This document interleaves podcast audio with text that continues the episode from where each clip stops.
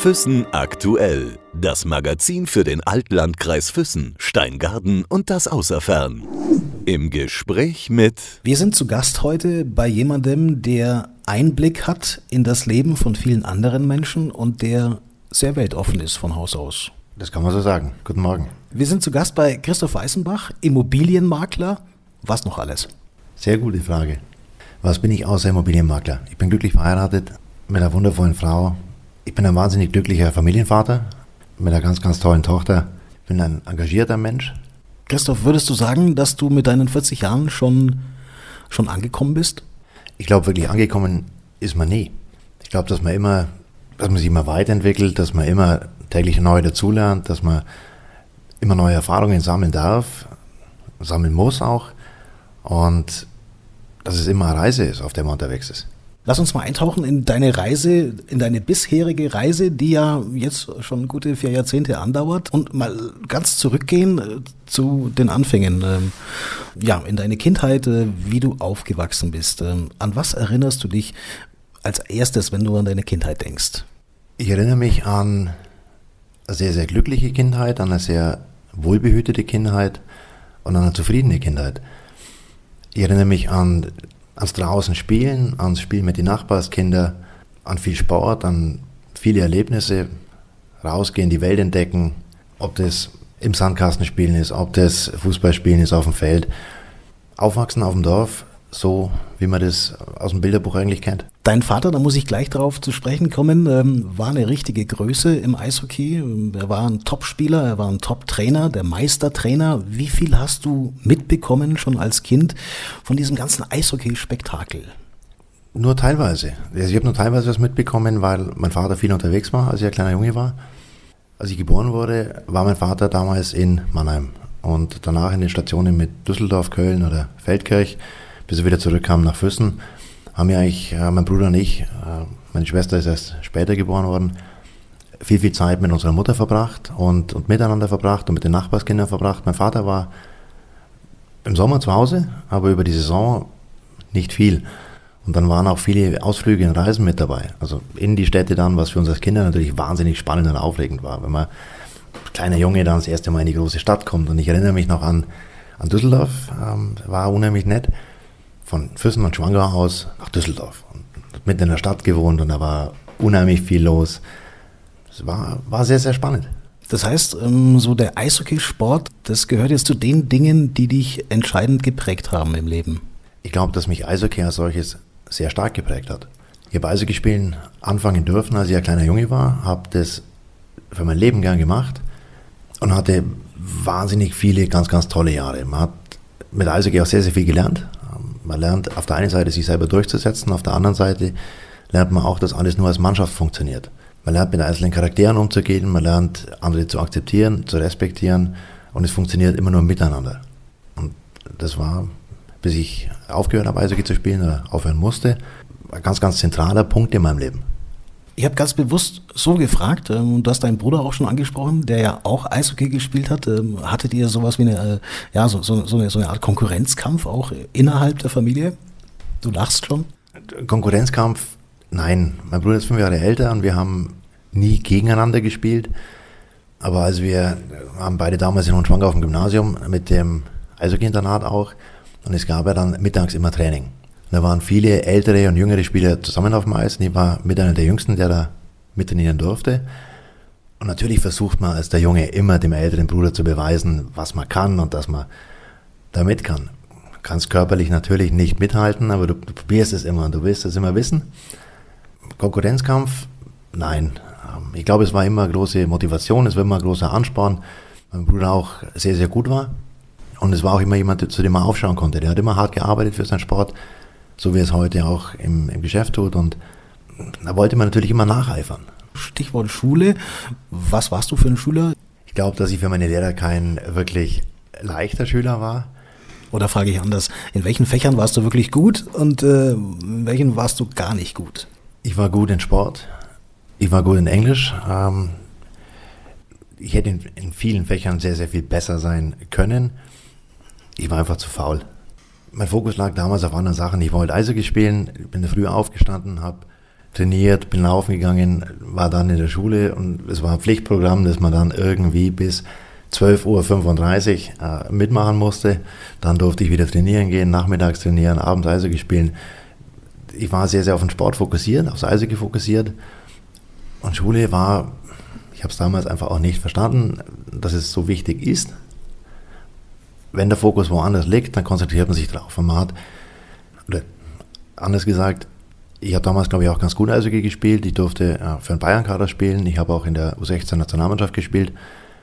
Und dann ist die Motivation, Eishockey spielen zu dürfen. Das ist immer ein Ziel. Und man sagt, man möchte da was erreichen, man möchte da auch weiterkommen. Man will vielleicht auch Profi werden. Und dann muss man in die Schule gehen. Äh, ist nicht ganz einfach.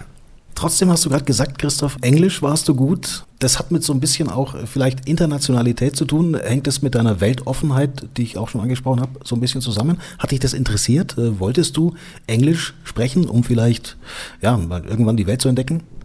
Ich wollte Englisch sprechen und ich wollte unbedingt Englisch lernen. Das kam auch vom Eishockey wieder, weil damals in Füssen, es waren immer äh, amerikanische und kanadische Spieler da und du möchtest dich mit den Menschen unterhalten. Und das funktioniert nicht. Die kamen teilweise äh, frisch aus Nordamerika, konnten kein Deutsch. Dann versuchst du die Sprache zu lernen. Und da war auch ganz prägendes mit dabei, waren zwei äh, Jungs im Internat aus Alaska, die dann ihre Ferien nicht zu Hause verbracht haben, sondern immer bei uns. Und dann war das ganz, ganz interessantes. Die beiden haben versucht, mit meinem Bruder mehr mit der Familie Deutsch zu sprechen und wir mit ihnen Englisch. Und jeder hat den anderen verbessert und korrigiert. Und so lernst du eine Sprache, wenn du dann mit Menschen sprichst und die dich korrigieren und dann auch immer danach, wenn Spieler da waren, die Englisch gesprochen haben, hat man immer das Gleiche praktiziert. Die wollten Deutsch lernen und haben mit allen in der Kabine Deutsch gesprochen. Und für mich und auch für meinen Bruder war es immer klar, dass man sagt, wir versuchen mit den Spielern dann Englisch zu sprechen, damit man sich da auch verbessert und damit man kommunizieren kann. Wann hattest du denn zum ersten Mal Gelegenheit, Englisch auch irgendwo im Ausland, in einem fernen Land zu sprechen?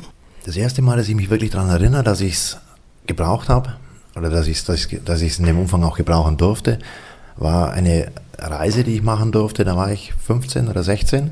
Da habe ich meine Eltern mit äh, vom Jugendhaus, ist organisiert worden damals, fünf oder sechs Wochen nach Nordamerika geschickt. Ähm, da war damals der Splitti, der das Jugendhaus heute leitet, zusammen mit dem Spack, der das gemacht hat, und hat, ich weiß es nicht mehr, waren wir 14, 15, 16 junge Menschen vier, fünf, sechs Wochen äh, sind wir durch Nordamerika gefahren und da war das natürlich ganz, ganz essentiell.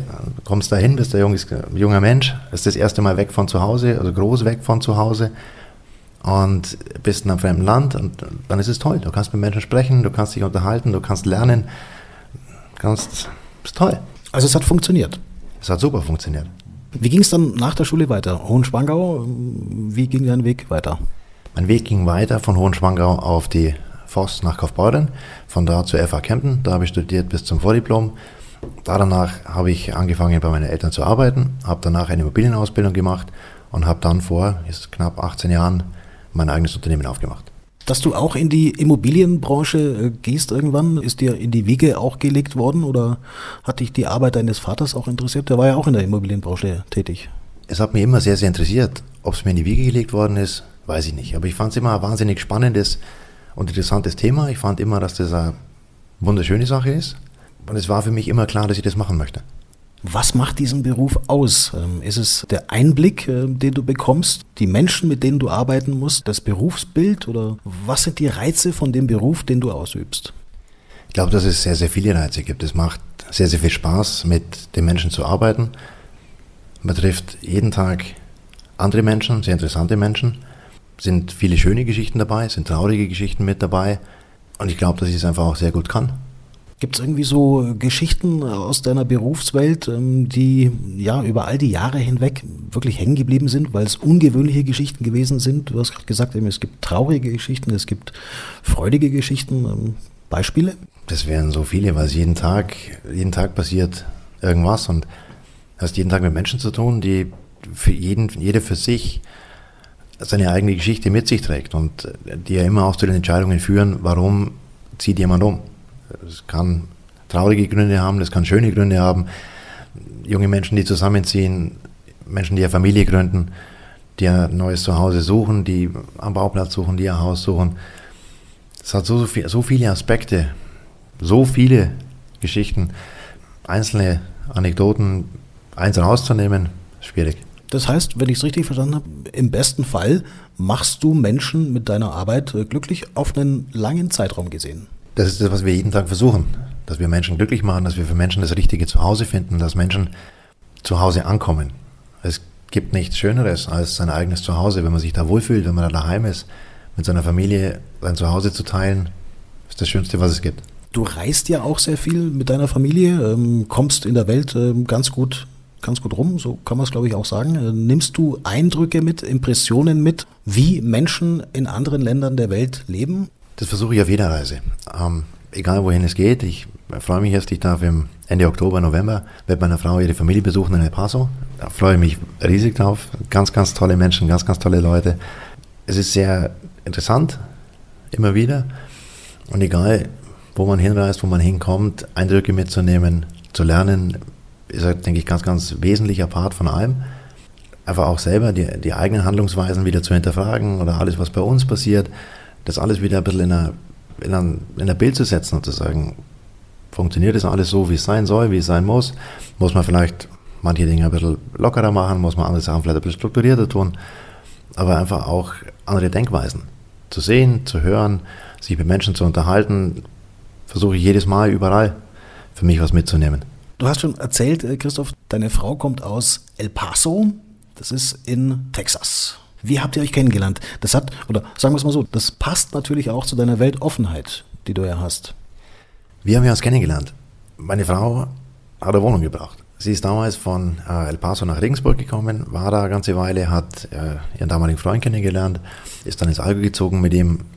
Es hat dann einfach nicht so funktioniert. Und äh, eine Freundin, eine Arbeitskollegin von ihr, hat sie bei der Hand genommen und hat gesagt, wenn du eine Wohnung brauchst, da gibt es einen, der kann dir helfen, der kann das regeln.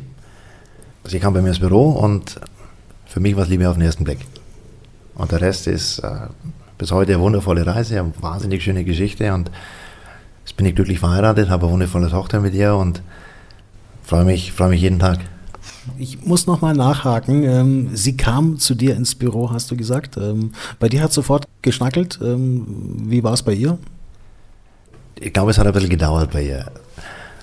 Aber es war natürlich auch für sie eine sehr, sehr, sehr schwere Zeit, wenn du in einem fremden Land bist, wenn du alleine bist, dann ausziehst und bist von heute auf morgen auf dich alleine gestellt. Du brauchst ein Auto oder brauchst eine Wohnung, du musst irgendwie den ganzen Papierkrieg machen und wenn du die Bürokratie bei uns nicht kennst und nicht weißt, was muss ich, wie muss ich, wo muss ich, dann ist das ein bisschen schwierig und ja. Das heißt, du hast die Gunst der Stunde genutzt, ihr unter die Arme zu greifen, ihr zu helfen, auch auf der Wohnungssuche? Also ich habe ihr, ich habe ihr von Herzen gerne geholfen. Sie kam, ich sage, meine Frau kam ins Büro und, und ich habe natürlich versucht, ihr auch zu helfen und zu sagen, komm, wir steigen ins Auto, wir fahren rum, die, die, die, die Wohnungen können wir im Moment anbieten. Und dann gab eins das nächste. Und ich glaube, drei Monate nachdem wir uns kennengelernt haben, ähm, wollte sie nach Hause fliegen, ihre Familie besuchen und ich bin mitgeflogen. Da bist du dann zum ersten Mal nach Texas gekommen. Da kam ich zum ersten Mal nach Texas. Wie war das, äh, die, die, die Familie auch kennenzulernen? Es war wunderschön. Die Familie meiner Frau sind ganz, ganz liebe, wahnsinnig herzliche, offene Menschen und haben mich auch wahnsinnig gut aufgenommen. Ist deine Frau gebürtig Texanerin? Oder? Meine Frau ist Amerikanerin, ist geboren in El Paso. Die Großmutter meiner Frau kommt aus Mexiko. Und El Paso ist eine sehr mexikanisch geprägte Stadt. Es gibt sehr, sehr viele Einschläge, ob das in, in den Restaurants ist, ob das in der Kultur ist, ob das in, im täglichen Leben ist. Und es ist El Paso direkt an der Grenze zu Juarez und es ist eine Distanz wie Füssen-Schwangau. Also es, fährst auf der Interstate und siehst das Nachbarland oder die Nachbarstadt direkt hinter dem Zaun. Das ist, wenn man es bei uns kennt, alles grün, alles sehr beschaulich. Man kommt hin und es ist eine Stadt, die am Rande der Wüste ist. Sieht völlig anders aus und ist wahnsinnig spannend. Es gibt die letzten Ausläufer von den Rocky Mountains dort. Also die haben auch ein paar Berge, das ist schön. Und ich erinnere mich an uh, unseren ersten Ausflug dahin. Ich habe gesagt, okay, wie das bei uns ist, man ist es gewohnt, man sieht einen Berg und überlegt sich, ja klar, dann muss ich hinauf, mache eine Bergtour.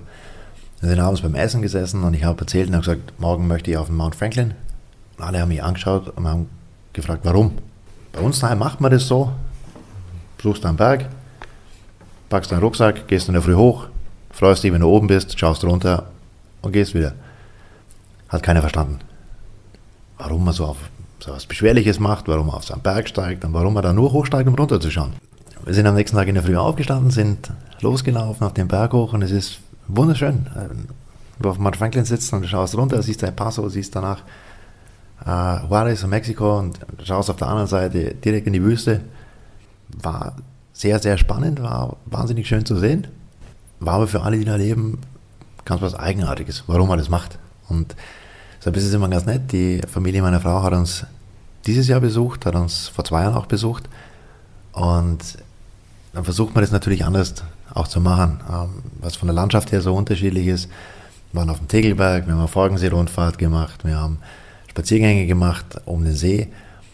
Und du kriegst es dann immer wieder zurückgespielt, wenn die Menschen einfach sagen, wow, hier ist so grün, hier ist so schön, die Luft ist so sauber, das Leben ist so friedlich, alles ganz entspannt. Und es ist anders als, als in der Großstadt in Südwest-Texas. Wie, ich muss mal so fragen, ja, wie mexikanisch ist euer Familienleben? Oder an was merkt man es? Ich glaube, unser Familienleben ist nicht mexikanisch, ähm, sondern ist, glaube ich, ein ganz guter Mix zwischen allgäuerisch und amerikanisch. Wir versuchen auch die jeweils einzelnen Feiertage, die es immer gibt, ähm, zu feiern. Ob das dann Thanksgiving ist, ähm, das ist immer ganz, ganz toll. Wir laden Freunde mal ein zu uns nach Hause, ähm, machen einen Truthahn. Weihnachten verschiebt sich dann auch immer ein bisschen, weil in Amerika feiert man Weihnachten an anderen Tagen wie bei uns. Bei uns ist immer der 24., in Amerika ist der 25. Wir versuchen aber auch die Tage, ob das Thanksgiving ist, ob das auch Halloween ist, ähm, immer mit zu integrieren. Und haben jetzt die letzten Jahre auch äh, die Familie mal eingeladen und gesagt, wir machen Kürbisschnitzen. Was ein ganz, ganz lustiges Erlebnis ist, wenn die ganze Familie beieinander ist und jeder schnitzt dann am Kürbis rum und am Schluss kommt irgendwas Lustiges raus. Aber es ist sehr, sehr gesellig. Und so versuchen wir, dass wir beide, beide Kulturen und beides zusammenfassen, zusammenführen und das Beste daraus machen. Ich habe deswegen gefragt, weil du mir im Vorgespräch erzählt hast, äh, gekocht wird schon ab und zu auch mexikanisch. Es wird mexikanisch gekocht, es wird allgäuerisch, es wird bayerisch gekocht. Wobei man mir dazu sagen muss, meine Frau, die nicht nur sehr, sehr gut kochen kann, macht auch einen super Schweinsbraten. Also hat äh, beides super drauf. Was hat dich in deinem Leben ähm, wirklich geprägt? Was hast du mitgenommen, wenn du jetzt zurückdenken würdest äh, und sagen würdest, okay, das sind so die, die wichtigsten Punkte in meinem Leben, das, was mich zu dem gemacht hat, was ich heute bin? Ich denke, dass es verschiedene Dinge sind, die mich zu dem gemacht haben, was ich heute bin. Einerseits sicherlich meine Familie, andererseits auch der Sport. Damals das Eishockey, wo du, ich habe es vorhin schon gesagt, wahnsinnig viel lernst, als Mannschaft zu funktionieren, jeder Einzelne sich zu integrieren und meine Freunde. Ich glaube, dass es so viele einzelne Erlebnisse sind, die, die einen prägen, die einen ausmachen, Dinge, die man erlebt, wo man Sachen mitnimmt. Ob das sage ja, die, die Reise, von der ich vorhin gesprochen habe, die ich machen durfte, als ich ein Teenager war, oder auch viel früher schon, wir waren 12, 13, haben wir mit dem EV Füssen damals äh, eine Reise gemacht nach Finnland, waren da zwei Wochen unterwegs als kleine Jungs. Was an das ich mich heute noch sehr, sehr gerne erinnere, an die Jugendherberge, die direkt an so am See gelegen war, war wunderschön, haben viele Spiele gemacht. Auch viele Jahre vorher noch, als wir kleinere Kinder waren, waren wir auf dem Trainingslager, durften nach Bozen fahren, haben da an Turnieren teilgenommen, waren im Südtirol auf Eishockey-Turnieren. Also dann sind es sehr, sehr viele einzelne Sachen, die, die einen prägen. Auch die Schule, Hohenschwanger, war eine ganz tolle Zeit, an die ich heute auch noch sehr, sehr oft zurückdenke. Stichwort Reisen, da würde ich auch noch mal gerne drauf zurückkommen, Christoph. Weltoffen ist die eine Seite. Ähm, könntest du jemand sein, der überall auf der Welt lebt? Oder bist du dann schon auf der anderen Seite sehr heimatverbunden? Ich glaube, dass ich ein sehr heimatverbundener Mensch bin, aber ich glaube, dass ich ja überall auf der Welt leben könnte. Ich habe das große Glück, dass ich hier leben darf, weil ich halte es für den, den schönsten Flecken Erde. Es ist, Wunder, es ist wunderschön bei uns.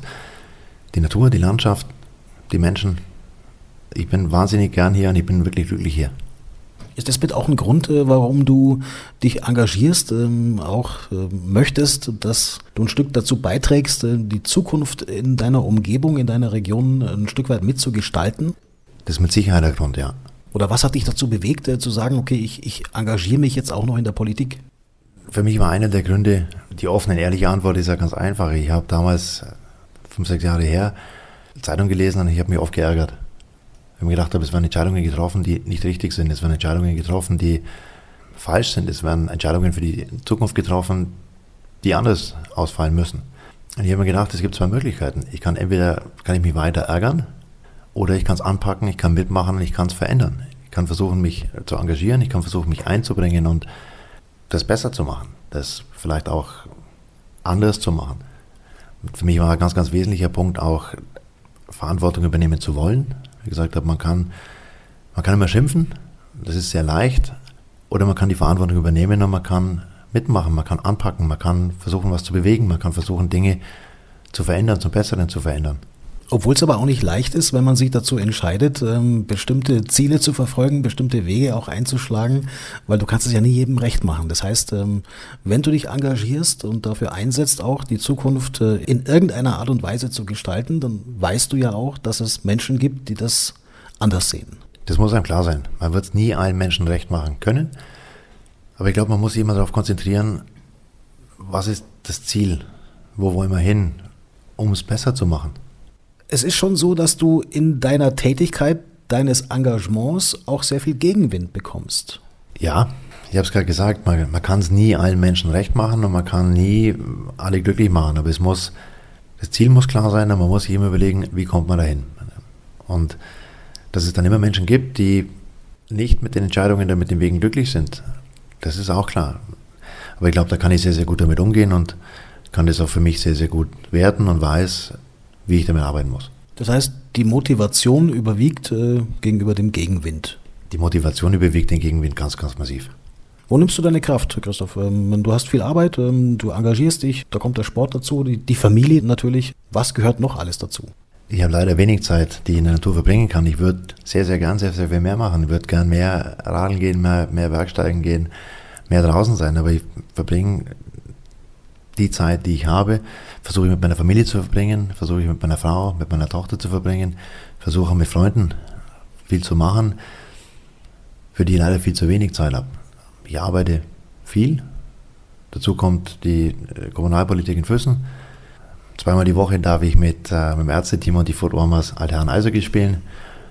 Aber arg viel mehr Freizeit habe ich leider nicht. Und trotzdem bist du aber jemand, der gerne kocht. Das hast du mir auch vorhin erzählt. Du grillst äh, sehr, sehr gerne. Das ist eine Leidenschaft von dir. Wie muss man sich vorstellen? Ich grill sehr, sehr gerne. Ähm, wobei Grillen für mich nicht das klassische Würstle auf dem Grill ist, sondern wie du es vorhin gesagt hast, ähm, man kann Kochen zelebrieren, man kann Grillen zelebrieren, man kann sich da einfach eine wahnsinnig schöne Zeit draus machen. Es dauert ein paar Stunden, man verbringt Zeit mit den Freunden, man hat die Familie mit dabei, man ist gesellig beieinander, man experimentiert natürlich auch ein bisschen rum, man sagt, man muss nicht immer nur ein Steak machen, man kann mit dem Schmortopf machen, man kann mit, mit einem Pizzastein. Es gibt so, so viele Möglichkeiten, wo man ein schönes Essen zaubern kann, das man dann mit Freunden und Familie genießen kann und einfach einen, einen tollen Abend hat. Da haben wir wieder den äh, texanischen, aber auch den mexikanischen Einschlag. Bestimmt. Also das, was mir die Familie meiner Frau gelernt hat, ist, Grillen ist nichts, was schnell geht. Grillen ist was, was einen halben Tag dauert, einen ganzen Tag dauert. Und es geht eigentlich darum, dass man mit Freunden zusammen ist, mit der Familie zusammen ist, dass man Zeit miteinander verbringt. Und es wird auch nicht mit der Uhr gegrillt, sondern wenn es fertig ist, ist es fertig. Es kann um 6 sein, um 7 sein, um 8 sein. Aber du bist beieinander und hast, hast eine schöne Zeit und um das geht's. Das heißt, du bist ein Genussmensch. Ich bin ein Genussmensch. Wenn ich die Zeit habe, dann versuche ich immer zu genießen. Und das sollte man immer machen, egal wo man ist und was man macht. Wenn man die Zeit hat, genießen zu können, dann sollte man es auch tun. Ich habe leider viel zu selten die Zeit, Sachen zu genießen, aber wenn ich die Zeit habe, dann tue ich das und das tue ich sehr, sehr gern. Dann wünschen wir dir für die Zukunft noch viel Zeit für Genuss, Christoph. Danke. Und danke für deine Zeit. Danke dir. Füssen aktuell. Das Magazin für den Altlandkreis Füssen, Steingaden und das Außerfern.